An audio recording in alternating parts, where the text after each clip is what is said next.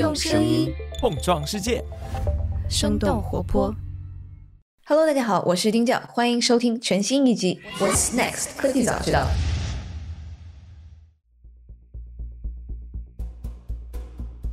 科技创业公司倒闭那是常有的事儿。这期节目我们聊的 Fast 公司是一家做一键结算 （One Click Checkout） 的金融科技公司，从创立到被 Stripe Index Venture 投资成为独角兽，只用了一年半的时间；然后从独角兽到倒闭又只用了一年零四个月。我们在节目的前半段分析了 Fast 创始人的创业故事。从很多媒体的报道中，我们感觉 Fast 的故事有点像是创造安娜，没有什么经验的创始人，但是故事讲得特别好，创业赛道很好，很有个人魅力，又结识了关键的人物，融资一路绿灯。高调的体育赛事赞助，高额的派对花销，难免让人觉得这又是一个骗子公司的负面。但是后半段，我们请到了 Howie 转述了他的一个之前在 Fast 工作了半年的朋友的感想，他给我们带来了很多媒体没有报道的信息。那比如 Fast 团队到倒闭前都只觉得最坏可能只是裁员，因为创始人在去年十月份还在说 Money is not a problem。吸引 Howie 朋友以及众多优秀工程师加入 Fast 的愿景是，他们想打造一个能取代亚马逊的电商网络。同时，Howie 也给大家做了很深入的结算行业赛道和产品的分析。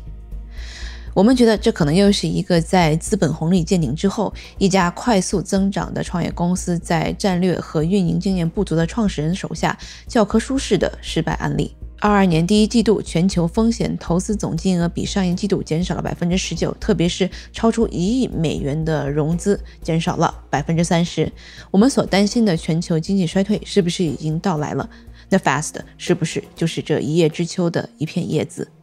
好的，那就请收听我们今天的节目。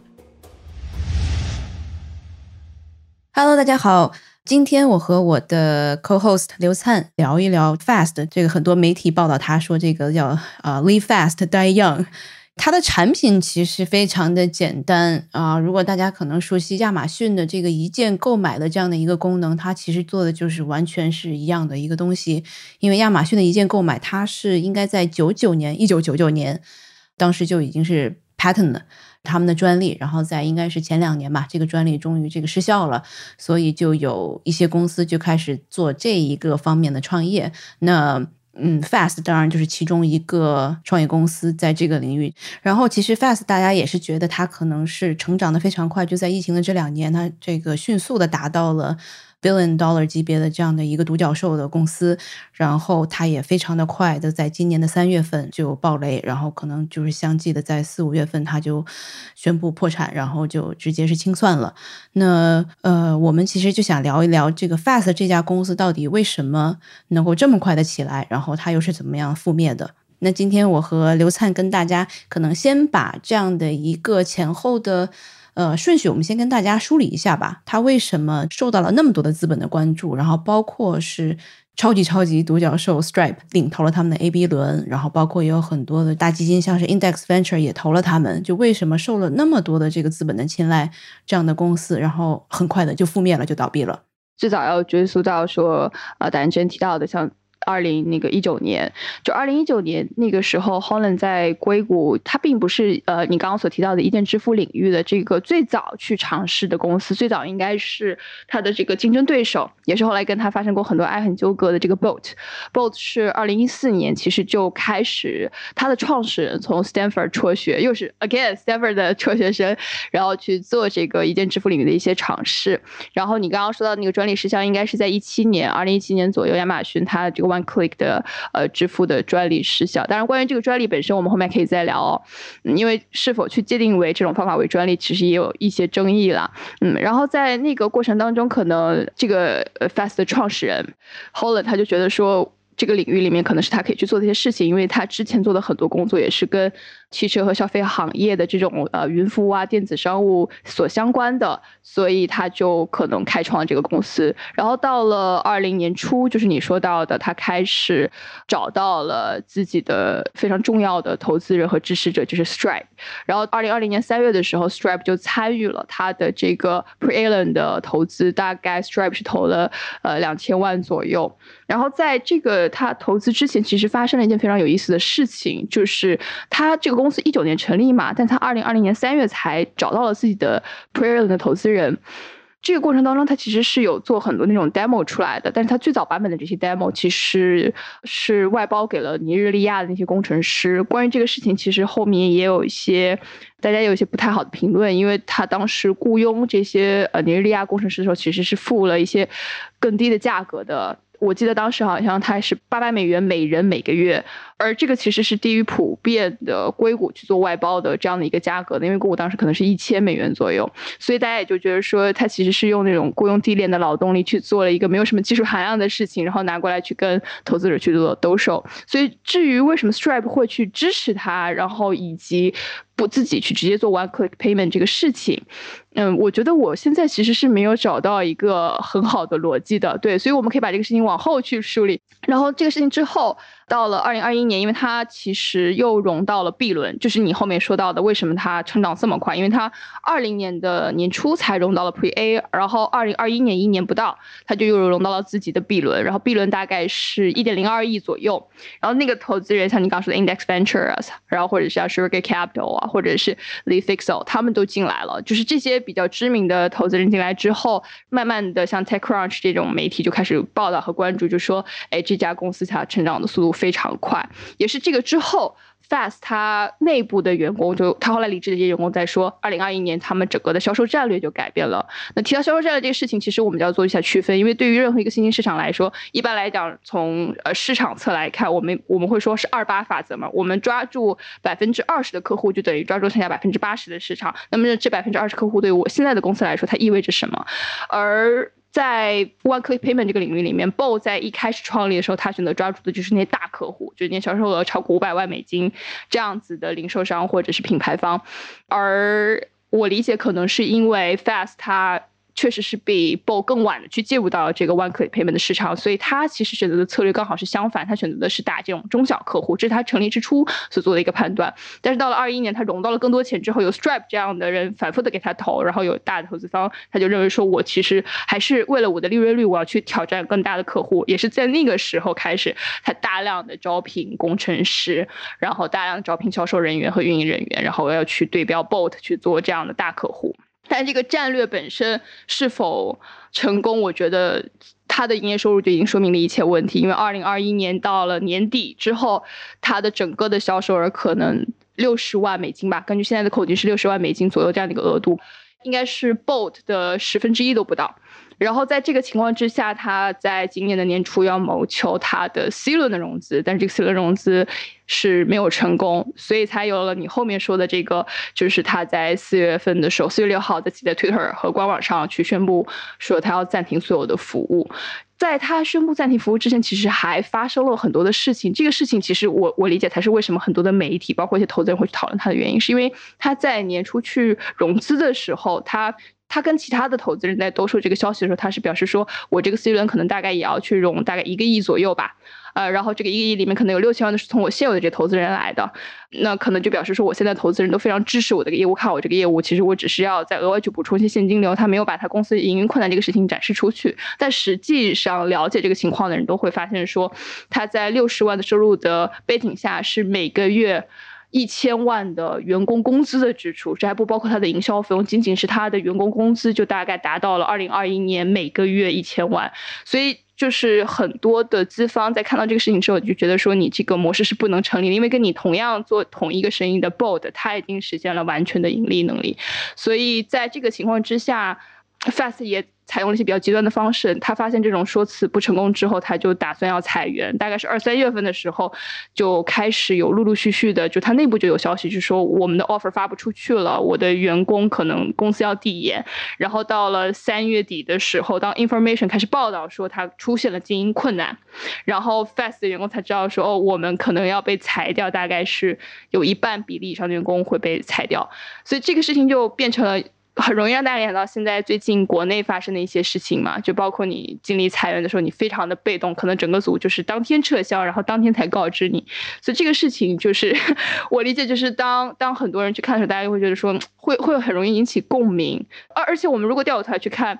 这个创始人本身就是 Holland 他自己之前创立了好几家公司，包括他所开除的那个尼日利亚的外包团队，他都是用同样的手法，就是他每次去开除员工都是我不告知你，我不提前告诉你，我不让你有准备，然后我直接就是告诉你不用来了。所以他的这种行事风格确实也是引起了媒体很多的争论。要不然我们就从这个 Holland 到底是一个什么样的创业者说起吧，因为其实我觉得在硅谷就是有个人魅力的，然后能忽悠到大笔的 VC 投资的钱的人，他其实是有一个特征的，他就是真的是特别能忽悠，而且我觉得这个 硅谷其实这种特别是 VC 领域，它。大家都会有一个这个 formal 的感觉，就是如果可能我知道什么样的一个谁投了，然后我没有进去，我就会这个想方设法的我怎么挤进去。就是在很长一段时间内，其实特别是在这个孵化器，然后创业特别火的时候，大家都是这个叫 name chasing。对我不管什么样的项目，我先把自己的这个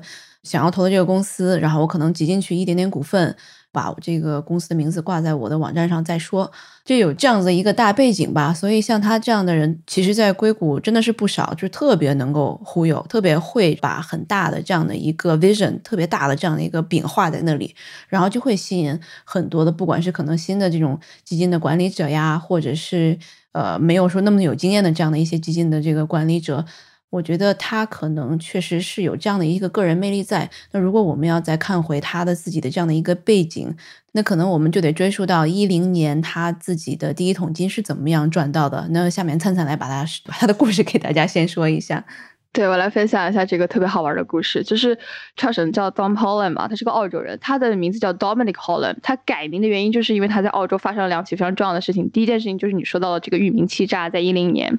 他当时是应该是用二十美元左右的这个价格买了呃一个叫做 Quantum AS。就是 Q A N T 到 A S 这样的一个域名，然后这个域名其实跟当时的澳洲航空公司 Qantas Airways 的这个名字是非常接近的。就如果你现在去谷歌搜 Qantas A S，然后你出来的就是 Qantas Airways。然后他当时买了这个域名之后，他就跟澳洲航空公司说：“你要不要买我这个域名？如果你不买的话，我就把这个域名卖给其他的航空公司，像什么维珍澳洲航空，对，卖给你的竞队，然后让以后这个乘客去搜索网上搜索机票的时候，虽然搜的是你的名字，但出现的是。”其他航空公司的这个票源，然后来帮他做导流。然后澳洲航空公司其实一开始是不买这个账的，但是后来确实是有其他的人把这个域名买掉了。应该他是二十美元买入的价格，一百三十万美元卖出去。就这个应该是他在所有的报道里面就是积累的第一桶金。对，但是就是虽然澳洲本地的新闻对这个事情的报道是非常的负面，但他自己就说这个东西其实不是涉及到法律意义上的欺诈。对，所以这个事儿他就没事儿了。我觉得其实也不算是欺诈，因为他后面是竞拍嘛，那最后是高价者得。其实最后我觉得应该也是这个 Quantas Airline。可能是雇了一个第三方，因为一般买域名的时候，你不可能说我是这个 这个相关的公司，要不然这个肯定就会坐地起价了。对，所以他可能也是通过这样的一个方法，这个赚到第一桶金。我觉得这个也无可厚非了。嗯嗯，对。但是这个确实给大家一种印象，就是他是一种非常剑走偏锋的人。就用我们的说法来说，公众可能理解他会觉得比较极端。然后这个在媒体的叙述逻辑里面，这个事儿其实就跟他后来所创立的第二家澳洲的公司，也是我们俗称。的叫拖车界的 Uber Toll.com 是相关的，就是这个 Toll.com 呢，其实是大家可以理解成为，就是当我们去要去交罚款的时候，我们车不是要被拖走嘛？提供这个拖车服务以及储存我们汽车的这个，其实并不是政府或者是警察局本身，它是有一家供应商去做这个事情的。然后呢，Toll.com 就是 Holland 创办这家公司，其实就做的是这件事情。呃，然而在这段期间，这个公司它是一四年创立的嘛，然后到一八年它关闭，这四年。期间，他其实给昆士兰州政府在提供这个独家拖车服务和存储的过程当中，出现了账款拖欠的问题。这个账款从 Holland 自己的角度来说，其实是州政府所拖欠的，就。应该是州政府应该支付他的这笔拖车费用和仓储费用，但州政府就说我们在签合同和协议的时候就已经明确了这部费用是车主去付，就是说谁被拖走的车谁来付这个拖车费，谁来支付这个仓储费用。然而这些车主每个人平均的负债大概是在两千五到八千左右，所以大部分的人后来就选择直接弃车了，就这个车我就不要了，或者是这个仓储费用我就不交了，然后导致他这个拖车公司在。变现这些资产，或者是说收回自己账款当中出现了很大的问题，然后遇到现金流困难之后，哇，这个 Holland 也是很牛，他就直接在网上写信，他在叫 Dear Premier 的网站上写信，就是直接控告昆士兰州政府，就说你你在拖欠我的钱，而且你把这个责任推到我身上，那你推到我身上也没有问题，我怎么做呢？我就我反正手上也有这些被拖走汽车的司机的驾照数据和他的账户信息，还有警察好像哦，对的，对我有这所有人的信息，然后我可以拿到黑市上去卖。他直接就说，他说这些信息，比如一个驾照，我在黑市上我可以卖八十美金，对，住哪里呀？电话呀，哇，这个很可怕，很夸张。然后他就说，可能对啊，我有我这涉及到两三万人的一个信息，你要不要管？然后后来最高法院介入，就是说这个事情不能这么去处理。你作为一家公司，你必须要把这种公民的呃隐私数据移交给我。是最高法介入之后说这个数据要移交，所以他最后才。呃，不得已说，我不能这么做。但他今天还在拖欠这个账款，但他本人已经到了硅谷，就一八一九年之后到了硅谷，他就开始做自己其他的工作了。对，所以这两段经历，其实，在大家可能会有一个非常直观的感受，就是他首先是一个敢想敢做的人，然后其次是他做事情，嗯，比较的极端。所以这个也奠定他后来在做 fast 工作当中的一些风格。当然，他本人啊，媒体当中也会报道说他很爱做极限运动，比如跳伞。有有一个很好玩的比喻，就是说为什么呃员工会经常找不到他，或者是说工作过程当中其实呃后来一直没有消息。你看，比如说一月份融资困难，三月份员工才知道，可能 C O O 才知道。呃，为什么大家不会觉得很意外？是因为他本人平时的工作你就找不到他人，因为他不是在去跳伞的路上，就是在跳伞。对我就觉得说他是他有点像我们之前讲 Theranos 的那个 Holmes，就是他是属于个人风格非常明显，而且在他的整个的贯穿他。呃，人生的这个创业生涯当中，他都是一直在坚持这种很极致的风格，对，所以，我我觉得这个可能是我们需要展现给大家的一个这样的形象。然后他这个到了硅谷之后，其实开始也像刚刚灿灿最早讲的，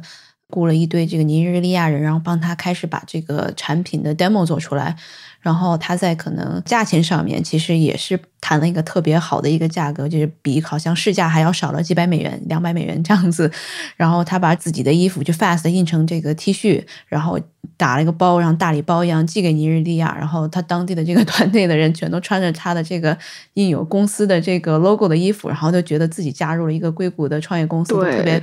干劲特别足，然后 这个还各种搞活动啊，各种这个帮他宣传。但是这个没过多久，因为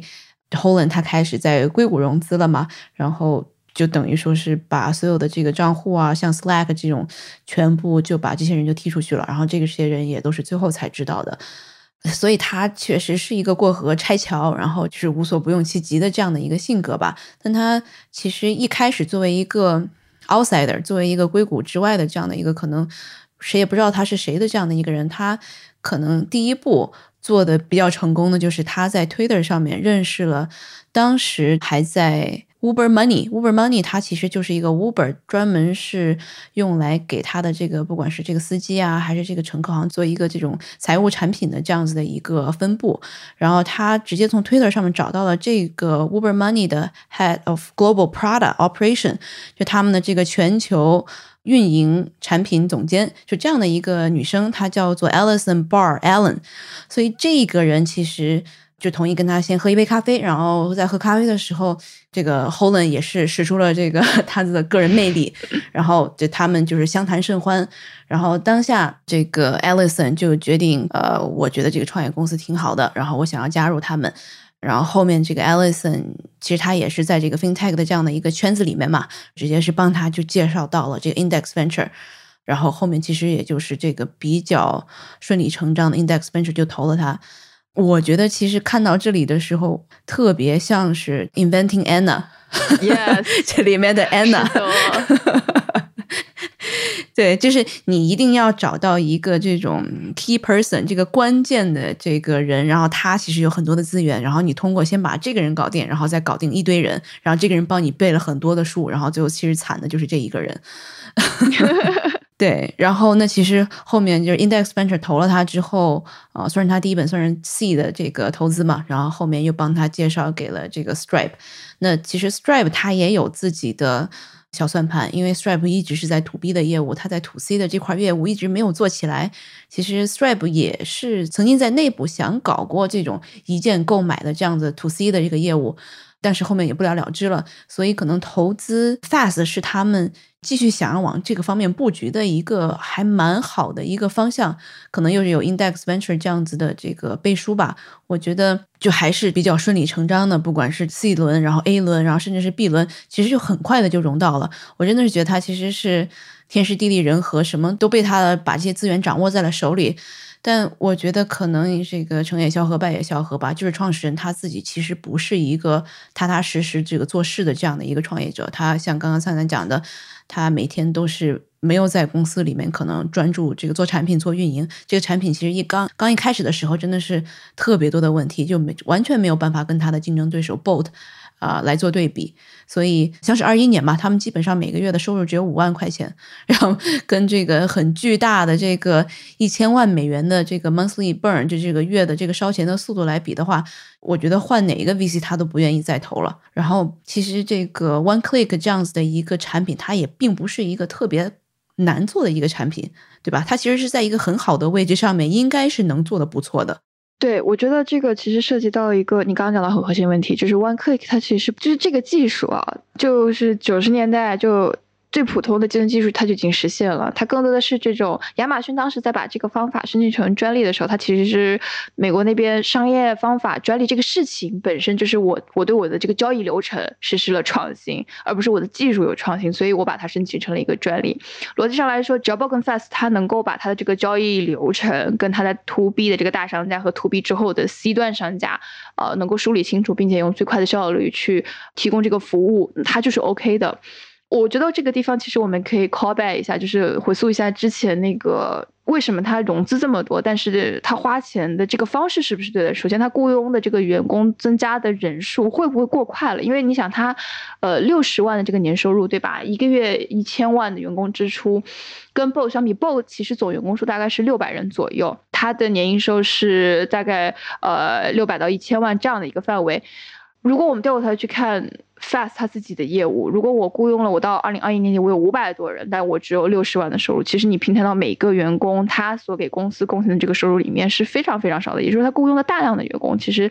嗯，他实际上对业务的这个正现金流的的贡献是非常有限。另外一个逻辑上来说是为什么？就是他可能把大量的这个 input，他可能六十在工资上，四十在营销上。我觉得他花了太多的钱在做他的纯粹的营销，而不是 to B to C 的服务。这边看到一个非常有意思的例子，因为 The Information 就是最早去用的一个开场，就是说到了 Holland 他在 NASCAR，就是 NASCAR 是美国叫全美汽车赛事协会吧，全世界最大的赛车呃活动之一。呃，它跟 F1 应该是并称的这样的一个活动，呃，每一年大概是一点五亿左右的这样一个现场观看的人次，他会在不同的城市去举办。然后 Holland 他自己因为也是汽车的爱好者嘛，所以他就会去参加这个活动，然后让 Fast 的标亮在这个上面。但其实这种赛事它是非常赚钱的，就他为了上这个赛事去做自己营销活动，他要投入很多的营销预算。我打个比方，F1。的这个赛事经营啊，如果我作为赛事方，我可能我每支出一块钱去做这个赛事，我就要有五块钱的回报。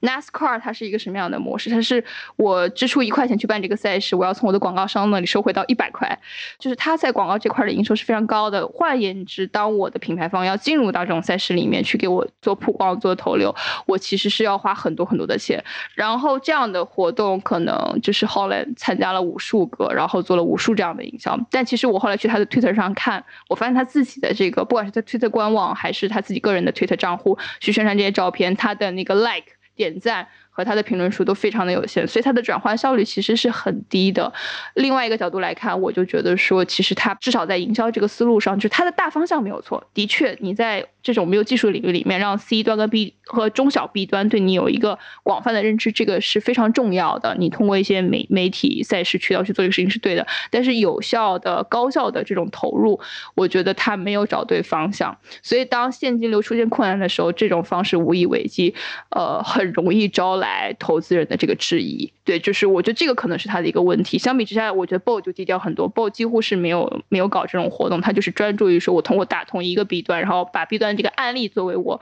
服务其他 B 端的方法，然后不断的去拓展自己的客户，这是他们非常不一样的思路。我其实觉得这个 Fast 的这个创始人 Holland 他就是在拿公司的钱在自己爽，我并不是觉得他其实是有任何的这个营销投放的这样的策略，或者是他的这个 thorough 的这样的这个 plan，因为他是做了一个 to B 的生意。就如果你要想作为一个消费者来说的话，你去某一个网站去买东西，你觉得？你怎么样能影响到这个网站去采用这个 Fast 这样的一个一键购物的这样子的这个按钮呢？我觉得你没有办法影响这个网站的，你只能是这个选你可能最熟悉的，然后比如说你看到有配炮的话，你就直接用配炮了。然后可能你有有 fast 的话，你哦，那可能就是我就去用一下，但你没有办法，就说哦，我觉得你们还没有 fast，你赶紧去安装一个 fast 吧。所以普通消费者，我肯定是不会去这么做的。所以我觉得它首先是一个无效。就当一个创业公司一开始就开始做这个品牌的广告的时候，而且你又不是一个消费品，我觉得这个问题就很大了。我觉得他完完全是就是因为自己是特别喜欢玩这些东西，而且对对对，而且他是。搞团建活动时候也是非常的奢侈和挥霍，然后比如什么做一些这个游艇啊，然后就一天的这样的消费下来，可能也就是可能九万、十万美元这样子，其实并没有几个人参加。就我觉得他其实就是这种可能不好的这样子的这个硅谷的，我觉得融资的这样的一个节奏，其实是很多创业者他没有自己的这个赚钱过的这样的经历，其实花钱就会花的非常的可怕。我觉得这点可能也是像贝莱德，就是这种非常传统的大型，呃，老牌基金选择投 Bold 而不投 Fast 的原因吧。就我觉得这个肯定是个原因。我如果我再往前推一步啊，就是我想站在 Homeland 的立场去想说他。我要想一个理由告诉我的员工是为什么我要去这么做。我可我觉得可能还有个原因，是因为其实，在一键支付这个领域里面，比如说我打开一个消费网站，我在线购物，我一定是有好几种支付选择嘛。就好像我打打开滴滴，滴滴会告诉我我有好几个选择，但它会有一个推荐的。那这个是否会被商家去推荐，可能是他要去跟 B 端去沟通的。但是我可以，比如说滴滴它推荐了，但我不用。就像你说，我可能会使用 PayPal，或者是使用其他的。Both 他们的方法就是说，我是你手笔通过我交易的费用，我是不收这个 transaction fee 的。然后接下来我的每一笔可能大概是收百分之二十左右。然后我理解 Fast 他想做的这种营销活动是我在 C 端先建立这样一个认知，就是说哦，我是一个非常好用的这个支付工具。所以当我跟所有的出并列出现在你这个名单里面的时候，我不会像 PayPal 或者是其他的 payment 支付的体系这么老气。我是一个很好玩的东西，你可以点击我做一下支付。它可能有这个逻辑在里面，就是我除了打通 B 端让 B 端把我这个东西上线，让它成功运营之外，还得让 C 端的人在实际看到这么。多选择之后，仍然愿意选择我。这个消费者仍然愿意选择你，不单单取决于 B 端他是否会置顶你跟推荐你。实际上到今天，比如我拿滴滴举例，他滴滴一直有自己，包括美团都有自己推付的支付，但我从来不用他推荐的支付，我就是坚持用微信支付，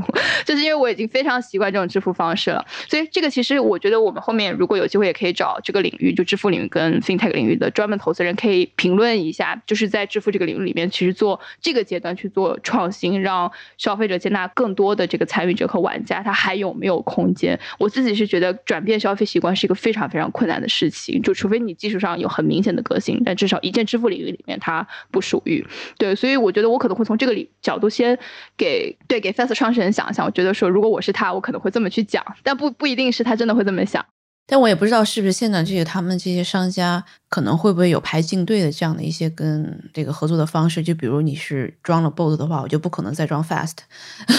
就因为他们是完全一样的，因为可能一个系统你跟不同的这个 API 对接的话，是不是也有一定的限制？这里可以跟大家聊一下。我们现在讲的很多这个在线支付，并不是说我到 Amazon 或到我到这个集成的购物网站上，我们现在只是品牌自己，就是每一个品牌它可以建立一个自己的网上网站，然后我会网上网站会有个支付系统嘛，所以就是大家刚刚讲到，比如说我作为一家中小公司，我在网上建立一个自己电子商店，我又不走集成支付，我需要选择一个支付方。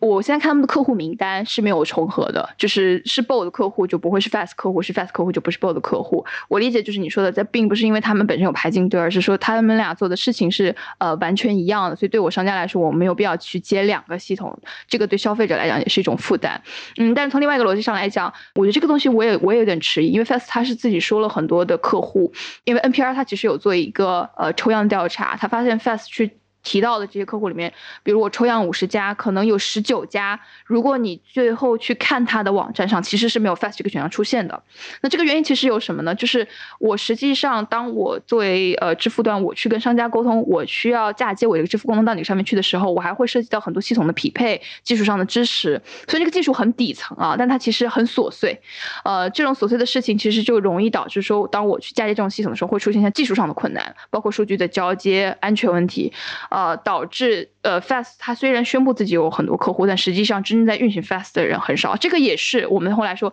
你看它最早瞄准的战略是中小商家，对吧？它不是那种大商家，就我捞到一个大客户，可能我就等于是做了我二三十个小客户。因为 SaaS 其实这个就是它的比较吃香的地方嘛，一个大的公司被你签了之后，你后面的这个现金流是非常稳定的。是的，所以这就是回溯到我们最前面说的，就是你最早公司成立之初，你确定的这个销售战略，很容易去影响到你接下来公司整个执行的难度。就你项目执行难度是完全不一样，所以我可能同样是雇了五六百人，但是我要做的事情跟复杂难度远远高于说我只服务那几个大客户。在这个问题之下，呃，我理解这个也是他二一年要转变的一个原因嘛。所以我觉得从这个行业的逻辑本身来说，就是对于 Fast 来讲，它最困难的地方在于，我对每一个中小商家，我都要去。衔接他的支付系统，而对于中小商家来说，其实后来有采访了，NPA 他们都说，就是这些商家反馈，我其实想不到有任何理由说我一定要去换 Fast 或者是换 Bold，因为对我来讲，就我想支持这个一键支付，可能我不如就去直接更新这个系统，就是因为我们现在用的是 Salesforce 的系统嘛，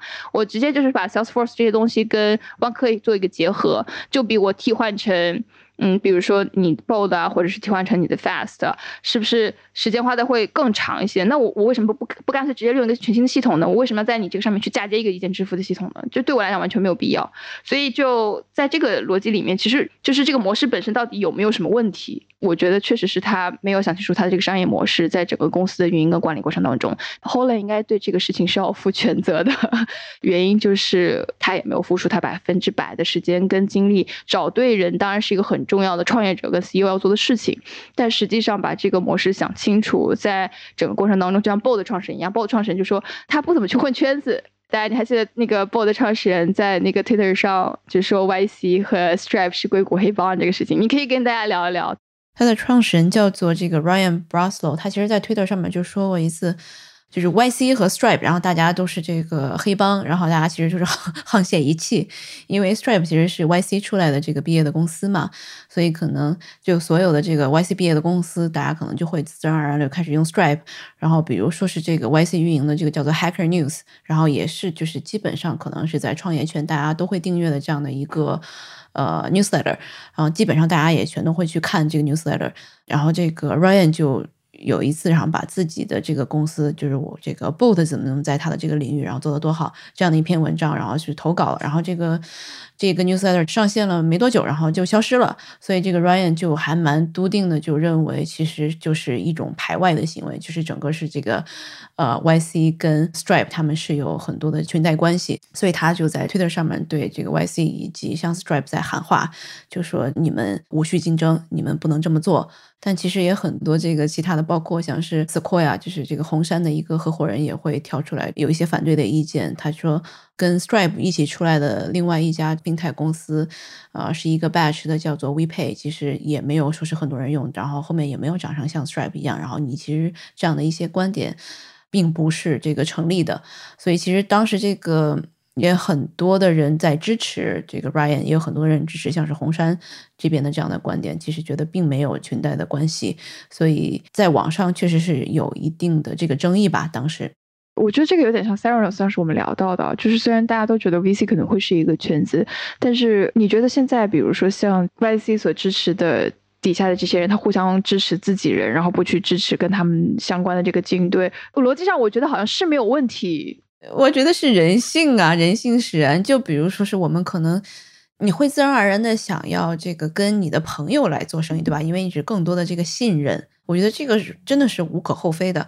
然后 YC 本来就有这种社区感，它其实所有的这个创业公司都会用其他的公司的这个产品，这个是一直以来他们也还觉得蛮自豪的这样的一个氛围感。我觉得他们所处的这个领域也会更特殊一些，因为毕竟它涉及到的是我在我现在已有的这个程序里面，我去嫁接一个一键支付这样的功能，对吧？我并不是一个完全独立的主体去提供一个端到端、点到点的完整的服务。在这个逻辑里面，我觉得确实就是，首先我对你这个公司，尤其是你可能不管你几几年成立，对我们这些可能商家来说，或者是对我这个大的 B 端来说，你跟 Fast 或者跟呃 WePay 这些公司对我来讲都是都差不多公司，那我。我何必不选择一个有我有信任的人可以去做担保的公司，然后去做一些合作跟支付尝试？我觉得这个其实从我自己的角度上来说，有时候其实大家会发现，呃，商务交流过程当中没有很没有那么多的定量标准，而且定量标准其实也是依据实际情况沟沟通所形成的。就我们换个角度来说，很有可能是因为我确实知道跟我对接的这个另外一方，嗯，他有什么样的诉求，然后对方直接按照这个诉求来跟所有的其他合作伙伴具体要。求，然后结果发现最符合标准的人又是我本人，对，所以我觉得说在在真正的这个商务的交流跟活动当中，对于尤其是销售端的一些人来讲，他其实呃很多时候面临的是这样的一个情况，就是你得让你的客户去信任你，就这个信任其实是一个很很虚的东西，但是它确实在影响你的合作和是否要去建立一个长期的这样的关系当中是很重要的一点，对，所以我觉得这点我更同意你的说法，我觉得它确实有点像 branding，就是我把 YC 把 Stripe 拉。进来，然后告诉大家说这些人欺负我，然后让大家知道我是一家什么样的公司，了解我的业务。我觉得很有可能是这个逻辑。觉得反正是销售一零一嘛，跟这个客户成为朋友，我觉得 这个真的是 marketing 幺零幺。对对，其实最后还是要看你的这个产品做的好不好用了，因为呃，我没有试过 Bolt，所以这个真的是不太好说。嗯，对，但是他其实也不是在硅谷嘛，所以可能他也想通过这样的方式来给自己进行曝光。嗯，然后就是 Stripe 本身，因为我看到有些讨论是关于 Stripe，他说我投这个方向之后，因为 Fast 失败了嘛，Stripe 会不会他本身在 FinTech 也有很多其他的投资？你觉得这个会影响他在其他领域的投资逻辑，或者是他的一些威望吗？我觉得应该不太会，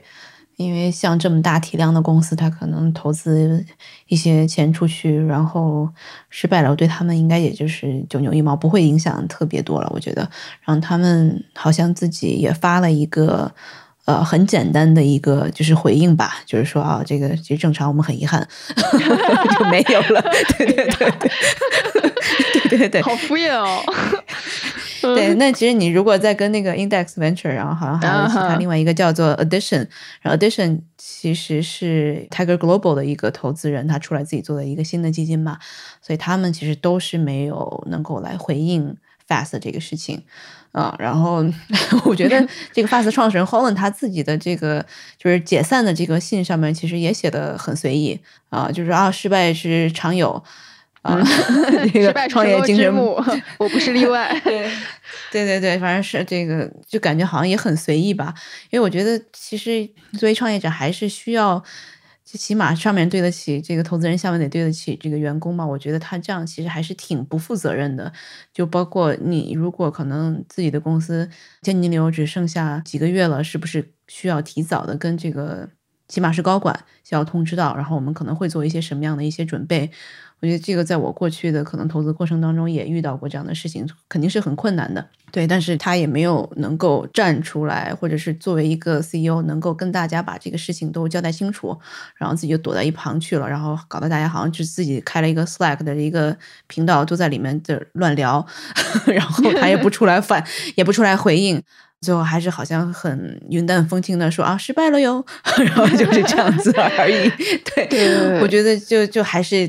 还是挺不好的，就给整个这个创业者又就跟 Theranos 的这个 Homes 一样，然后给创业者带来了不好的这个名声吧。我自己可能会有另外一个角度，就是对创业公司的员工本身来说，呃，因为他你刚刚讲到像 Alison 这样子，就是非常可能我在一个领域里面我已经非常有经验，非常成熟。那我加入你这家公司，其实主要是为了这公司愿景嘛。包括我们提到尼日利亚这种外包团队，他愿意更低的薪水去为你做这个事情，是因为他其实是被你这个创业的初衷、这个故事所鼓舞到了。呃，然后所有的伟大的公司都会有这样的一个开头，但是当创始人如果真的只你忽悠投资，我想加一句啊，我想我想加一句，你刚刚。说的他的这个故事，我不知道你有没有这个读到他怎么样这个忽悠所有的这些投资人的。他有一个经常用到的故事，来分享给听众。对，因为有的时候就这个辅导创业者，其实都会让他们讲一个自己很 personal、很个人的这样的一个故事。然后他其实也就是把这个也用的非常的好。他说是因为他看见这个自己的奶奶，然后在网上买吃的的时候就非常的复杂。就需要这个一键的这样的按钮，然后才能帮助他能够很快的买到东西，要不然可能像他这样的老人家就根本买不到东西。就这样的一个特别让人悲伤的故事，确实很悲伤。嗯，就是缺少了一点真实感。对，对，所以就是他的这个忽悠能力，可能从这个又是又能体现出来。换一个角度去想，就是作为一个创业公司这些员工，他其实是在被动的去承担大量的这种我们说公司里面要面临的各种业务风险的。如果他们连被裁，我发现就是我我这个事情还是想再说一遍，就我觉得 Holland 他每次去处理他这个公司失败的案例，他处理的最差的这个环节就是遣散员工这个环节，就员工都是永远是最后一刻知道，而且他是。我突然间登不上网络了，我登不上我的工作程序了，然后我才被告知说我要离开这家公司。你我所有应该得到的东西我是没有的。我觉得他。持续这样去创业，他以后要搭建自己的核心团队，一定是越来越困难的。就是我觉得，其实之前在做 s e r a n o s 那期就说，其实一个创业公司失败会因为各种各样的原因，只要这个原因是一个正常的商业行为当中大家会遇到的，是没有问题的。但是你处理这个问题的手段，显然是他不止一次去这样子做。我觉得就是确实是他个性使然。这样的人如果他再去创业，他再去搭自己的团队，虽然我觉得这应该不是他最后一次创业，按照他的个性，对，但我我本人会觉得说这个。对其他的创业者会是一种警示，就是如何给自己的失败收尾，就好像你分手，分手也要体面的分手，不能撕破脸的分手。对，所以我觉得这个就是他自己要去跟员工去负责的，而不是说让 Alison 单独一个人，然后跟所有的员工说，哦，这个事情我们会这样去处理。我觉得确实是非常的不够体面。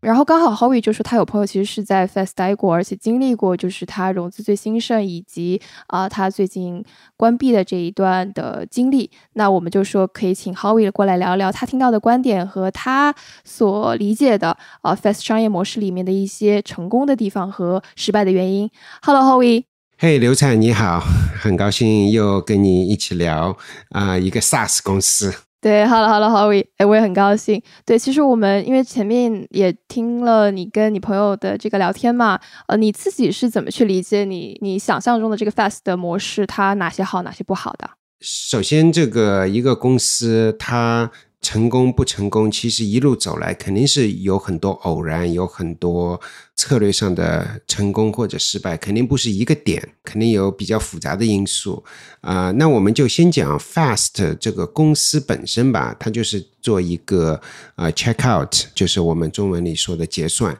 它跟支付还很不一样啊，像 Stripe 就是做支付，但它其实是做结算。所谓的结算，就是除了支付之外，还有一堆的其他的事情，比如说验证你的身份。看是不是有潜在的欺诈行为，然后看你是不是有一些那个优惠券，或者说你是不是属于某一个 membership 某一个组织啊，然后这都会啊影响到你在结算时候要付多少钱。那从这个角度上来讲，他是做了很多的脏活累活。啊，至少我的朋友是这么说的，因为我对他的一个第一个问题，也就是，哎，这个 check out 感觉好像是已经被人做了二十年了，为什么那个今天还有机会啊？那就像我刚才说的，其实结算的时候，每一个电商有自己非常独特的要求。他们有跟不同的支付的公司去合作，然后自己有自己的 catalog，有自己的那个呃一套系统，所以说脏活累活很多，要做成一个一件式的结算，其实还是有很多很多事情要做。所以说，它大概的一个商业模式就是这样，就是提供给那些电商一个一件式的结算。啊，如果这些电商要自己去做的话，其实不是很现实，是一个很多脏活累活的一件事情。你之前聊的时候，是我记得你们当时问你朋友一个问题，是关于 Fast 是不是集成的？它集成到各个平台，呃，集成这个是怎么在一件结算这个领域里面，呃，有很重要的一个影响因素呢？对，它要跟不同的厂商集成，比如说最简单的就是一个支付，对吧？这个支付你是有可能 Google Pay。啊，Apple Pay 对吧？然后这就有呃不同的 Pay，然后就像我刚才说的，其实不只是一个支付的问题，还有一个身份问题，还有一个潜在的风险问题，还有一堆的其他的，比如说就像我刚才说的 coupon 啊优惠券，那优惠券每一个。电商它的优惠券系统都不一定一样，然后你要去跟这些每一个电商的优惠券自己的系统去集成，集成的活很多很杂，并不是说设计了一套软件，然后跑到每一个电商去啊，马上能够用起来的。其实每一个电商都需要做不少的集成的活。那它这个脏活累活会导致它在产品定价上会有困难吗？据我所知，Fast 这个公司在刚开始的时候，它就是做一些 SMB 啊中小企业。但你想，中小企业也有一堆脏活累活，但是中小企业不一定能够收到很多钱，所以说其实并不是一个很好的策略。在去年，他们就改了策略，哎，我要去做一些大一点的电商，跟他们去合作或者卖卖软件给他们。其实他们是有过这么一个 pivot 或者说转型。为什么会是去年那个点呢？我记得他们去年年初其实是有融到资的。关于他融资失败的新闻，其实主要是关于今年年初、去年年底这个时候，他转变到大客户的这种销售策略，是去年年初融完资之后就做了这样的转型吗？还是？呃，我不清楚是具体哪一个点，但应该时间差不多，因为这个公司二零一九年成立，但实际上真正做也就二零二零、二零二一。然后，二零二二年三四月份就基本上没了。所以说，其实我觉得这个应该是一个蛮典型的教科书。级的一个错误啊，并不是说一个回过头去看，因为他自己应该能够看到，哎，我每做一个客户要花多少的精力，多少的代价，然后能收到多少钱。一般来说，要早期啊，一个公司一个 B to B 的 enterprise，或者说企业级的软件公司要去卖给 SMB，前提条件就在于基层很轻，很容易卖，然后大家很容易上手，开始每个月付费。很少有一个公司能够需要很多的集成的活跟 SMB 去做，这是一个。这应该是一个大忌啊！我觉得他们的那个创始人是一开始没把这个问题给给看清楚，但是估计人也很聪明，做了一年，觉得哎，这个东西是做不下去，还是要做大客户。做大客户并不是说是哎呀，大客户就有钱。虽然说是大客户有钱有有预算，而且粘性特别强，一旦进去了很难出来，确实是很好的，但周期很长啊。啊，一个大客户，你从开始跟他们谈到签约，然后即使签了约以后，人家开始真正开始用起来，产生价值，然后再给你啊付费，其实这个周期蛮长的，至少是以好几个月为单位的。所以说，我觉得，呃，如果说他们真有再给他们啊另外一年的时间，说不定他们一些的大客户也就起来了，说然后那个 cash flow 现金流也就好了。这就是我们做 to B 领域里面一个我们我们一直。讨论的就是需要有一个 cadence，有一个 pace，就有自己的步伐。这个步伐并不是说随着你把钱砸下去就能够步伐加快的。客户或者甲方的那个步伐，呃，是非常确定的。你是你要顺着他，而不是他来顺着你。那听起来，其实外媒经常会把他跟 BO 来做那个比较嘛。BO 其实一开始用的就是这种大客户策略，所以其实他的金队一开始的这个策略方向就是正确的。然后他可能也是因为他转向的速度其实没有他的金队快，所以导致他失败了。然后 BO 现在反而估值很好，可可以这样理解吗？对，我觉得不一定说他的转型快慢，也许他的转型是很不错的。他跟 BOT 比，并不一定输掉怎么样。但是这个一个步伐对 Bolt 来说，或者对他来说，这个步伐都是需要有好几个月才能够看到现金流。Bolt 就相对来讲聪明很多。他聪明在哪里？我觉得有两点，我就觉得很聪明。第一个融资，你看这两个公司在二零二一年年初的时候，基本上是一个量级的。Fast 大概是一个呃五亿八千万美元估值的一个公司，然后 Bolt 大概是一个七亿美元的估值的一个公司，其实差不多。这是在二零二一年年初的时候，但是那个 Bolt 在二零二一年一年，你看它九月份融资了，然后二零二二年二月份又融资了，都融来了三亿多美元。呃，从这个角度上来讲，我觉得 Bolt 在融资上面肯定是要比它成功很多。你可能会觉得，哎，Fast 有可能它的不管是 business model 也好，或者产品也好，是不是比 Bolt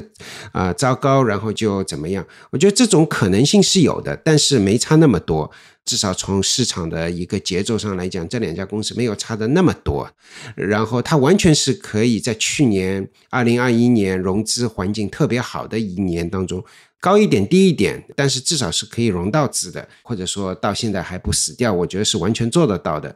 不清楚创始人脑子里面是想什么，有可能很有可能是觉得，哎呀，我们有那么多的投资人不着急，还有可能是他对定价的一个一个心理价位比投资人愿意出的要要高，然后就不愿意去尾声去接一个低一点的。我觉得最终还是创始人 CEO 没有把这个现金流给算好，因为这是一个很重要的一个一个教训，就是在做创业的时候。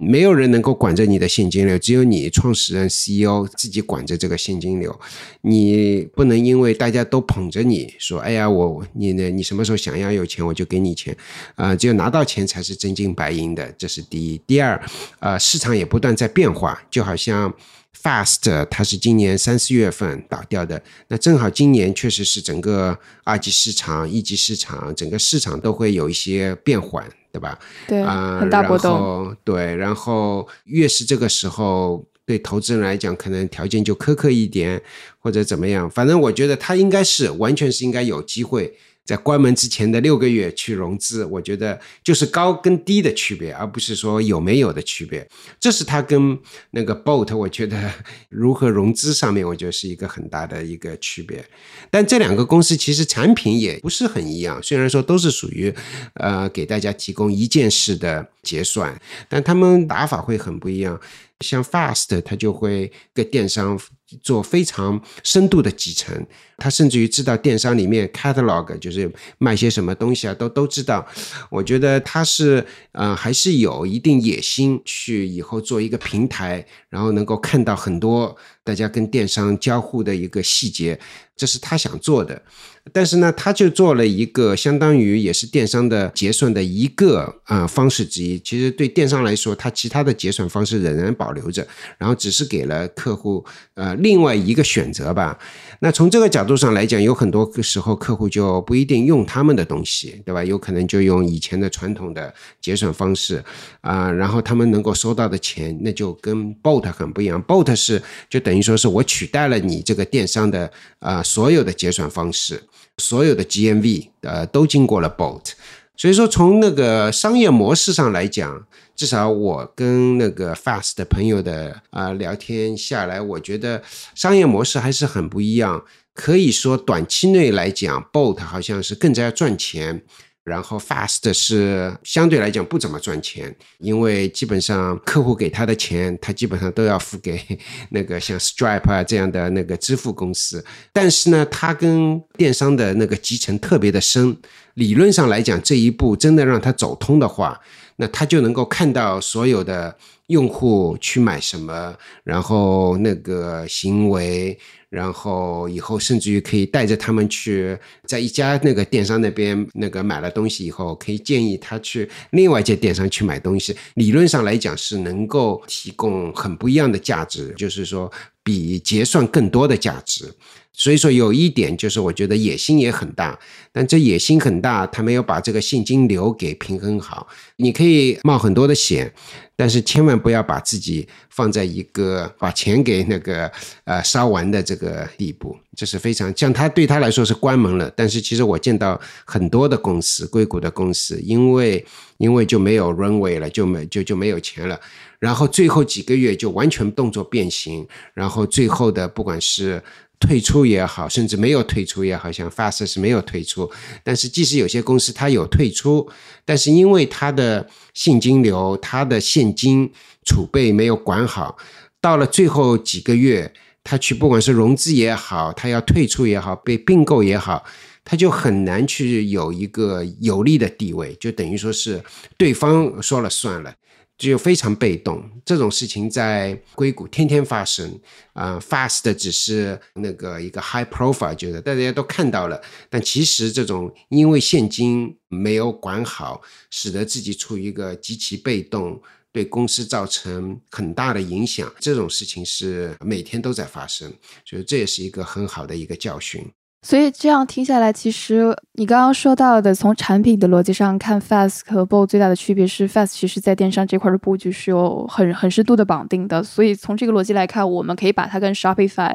作为竞争关系的这个逻辑是没有错的，对吧？有一些媒体其实会把 Shopify 也列成 Fast 的这种竞争对手。有两点，他们其实是可能竞争的。第一个是更加直接的，就是 Shopify 有自己的 payment。根据我的理解，听我的朋友说，Shopify 上面是不允许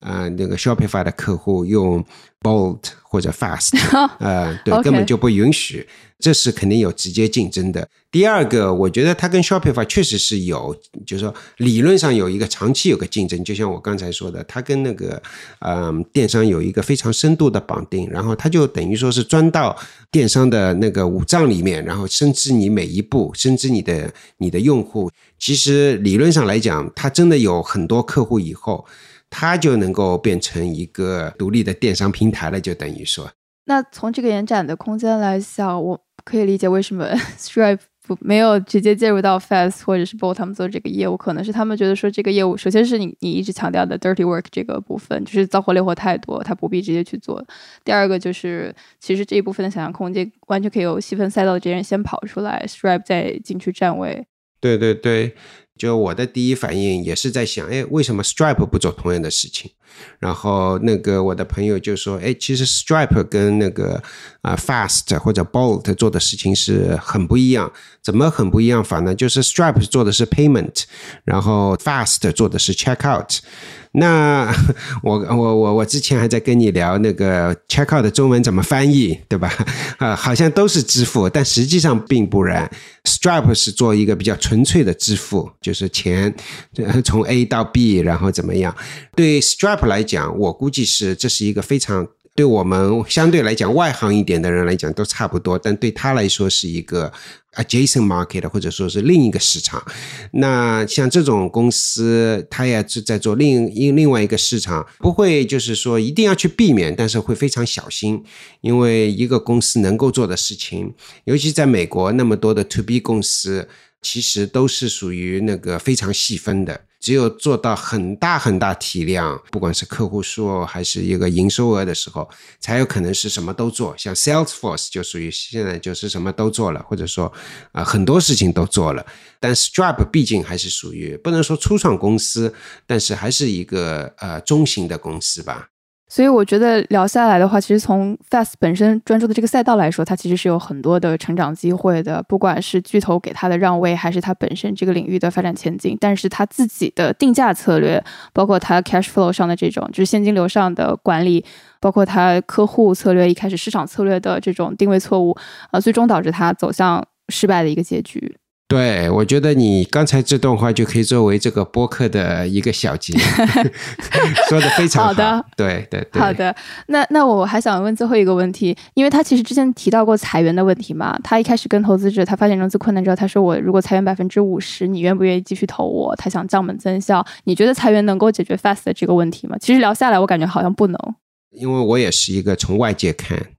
嗯，感觉是一个赌性蛮强的，赌性蛮强不一定是件坏事情。其实很多成功的，包括伊朗马斯克也是一个相对来讲愿意去赌、愿意 take a risk 的一个创始人，对吧？嗯，我觉得赌性强本身不是一个问题，但是你要把握住这个现金。我觉得他是这方面的可能能力这方面还是还是欠缺了一点。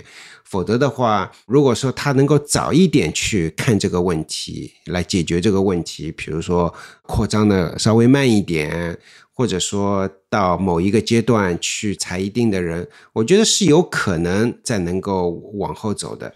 但是同时，就像我们刚才说的，他还有很多不只是融资的策略有问题，他有其他的，就像定价也好，或者说是怎么个去，是不是跟人家深度的集成，是不是？是不是应该他前三年应该做的事情，还是说他应该去做像前几年先去做 bold 这样的事情，然后慢慢的等到他有市场有了那个客户以后，慢慢的再去做另外一种绑定。其实我觉得策略上来讲，可能他也是犯了一些蛮致命的错误，所以说我觉得很难说。我所以说我觉得最关键的还不是那个是不是裁员不裁员这一点，而是说公司的 CEO 或者说 founder CEO 是不是真的比较 rational 的，比比较理智的去管理这个现金。其实，任何景气度很差的经济发展阶段，都有企业能够通过大浪淘沙留存下来。像之前你跟 Lambas 在聊的时候，其实就会发现说，很多企业它是可以有办法度过它融资很困难或现金流很困难的一个阶段。嗯，只要你有合理的规划，其实是可以去避免的。呃，刚好你讲到，就是今年 Fast 不是个例嘛？其实就是从四月中旬开始，很多媒体都在报道像 Fast 这样的企业在在裁员的问题。我觉得我们下一期其实可以专门找个时间来聊一聊关于裁员，然后包括尤其是在硅谷，是不是也面临跟就是国内一样的这种裁员的问题？其实刚好可以从 Fast 这个事例去做一个延伸。对对对，所以说其实就借用你刚才说的那个词“大浪淘沙”，它如果说是真的是金子的话，我觉得是通过裁员或者说一些短期的，它有可能是还是能够做起来的。但是如果说它呃很多基本的一些不管定价然后策略呃一错再错的话，那即使是短期有了一些钱啊，也不一定能够撑得很久。啊，但有一点我可以说，至少我跟我的朋友聊下来，啊，就像你你刚才说了，你说那个有很多负面的消息，但其实我觉得好像那个内部的员工还是士气蛮高的，至少到最后一天，因为他们还是觉得他们在做一件很有意义的事情，潜在的能够改变支付和那个。结算这一个系统，然后从这个结算这里面能够切入进去，然后可能会去甚至于颠覆一下整个这个电商的系统。所以说，我是觉得，虽然说这是一个 setback，或者说这是一个失败，但我觉得对多数人，或者说希望对所有人来讲，其实是。呃，学到了一点，然后是一个快速的失败，也许能够给他们留出足够的空间、时间去去做下一个更有意义的事情。我觉得这段总结特别好，就像你的朋友，其实，在 Facebook Control 其实也去了另外一家非常不错的 FinTech 这个领域里面的呃企业，就是这个你所在的公司失败，其实跟你个人的职业生涯，包括你的一些。呃，技术能力，它是不是说会彻底断送？这个确实是未必的。那这里先谢谢浩宇的时间，我们下次详细聊一聊。好的，好的，好，谢谢。这期 What's Next 科技早知道就到这里了。听完之后，如果你有任何的想法，欢迎在评论区里面给我们留言，我们每一条都会认真的看。如果你喜欢我们的节目，请记得给我们五星或者好评，分享给更多的朋友，也会对我们非常有帮助。你也可以单独写邮件给我，邮箱地址是听 t i n g at 声点 f m，我都会一一回复。那同时，公众号和微博也可以搜索“生动活泼”，声是声音的声，节目相关的更多信息会在公众号里出现，微博和公众号都会有不定期的福利给到大家。如果你想要跟我们更加紧密的讨论和分享，或者是想要认识和你一样有求知欲的新朋友，可以加入我们的微信群。进入听众群的方法是在公众号文章中扫码添加，或者是公众号后台回复“科技早知道”即可获取邀请码。期待你的加入，我们下期见。